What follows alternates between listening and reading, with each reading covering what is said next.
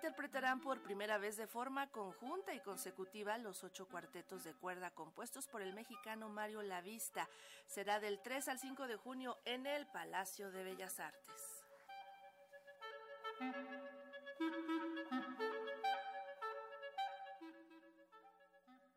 Los cuartetos latinoamericano y de cuerdas José White interpretarán la integral de cuartetos de cuerda del compositor mexicano Mario Lavista. Esto ocurrirá del 3 al 5 de junio en la sala Manuel M. Ponce del Palacio de Bellas Artes. De esta manera será la primera vez que se presenten los ocho cuartetos de cuerda en tres conciertos de forma integral y consecutiva explica José Julio Díaz Infante, coordinador nacional de música y ópera del Imbal por primera vez eh, se van a hacer en un mismo ciclo toda su obra para cuarteto de cuerdas, ¿no? Los ocho cuartetos de cuerda que compuso el maestro Lavista, que por supuesto se han tocado todos en muchas ocasiones, pero no se habían tocado de esta manera, ¿no? Todos consecutivos, ¿no? Tendremos tres días, del 3 al 5 de junio en la Sala Ponce, a lo largo de su carrera, Mario Lavista compuso una serie de ocho cuartetos para cuerda, entre los que destacan Diacronía, Reflejos de la Noche, Música para mi vecino, Sinfonías, Siete Invenciones, entre otros. Además de la interpretación de los cuartetos, el cuarteto latinoamericano retomará a Mozart y Debussy el 3 y 4 de junio.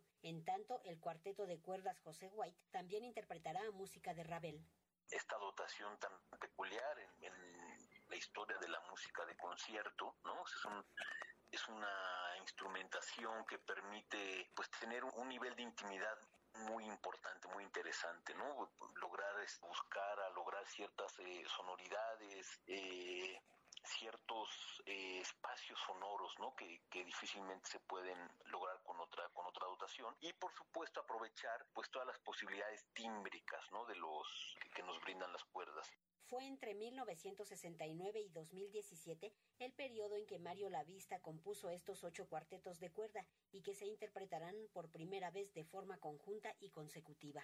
Tendremos, por ejemplo, el cuarteto número 2, el famoso Reflejos de la Noche, una de las obras pues más conocidas del maestro Lavista, ¿no? Y de la literatura para cuarteto de cuerdas. Es, una obra que está hecha con armónicos naturales. El maestro Lavista justo se refería a ella que como esto de los armónicos naturales, son como sonidos fantasma.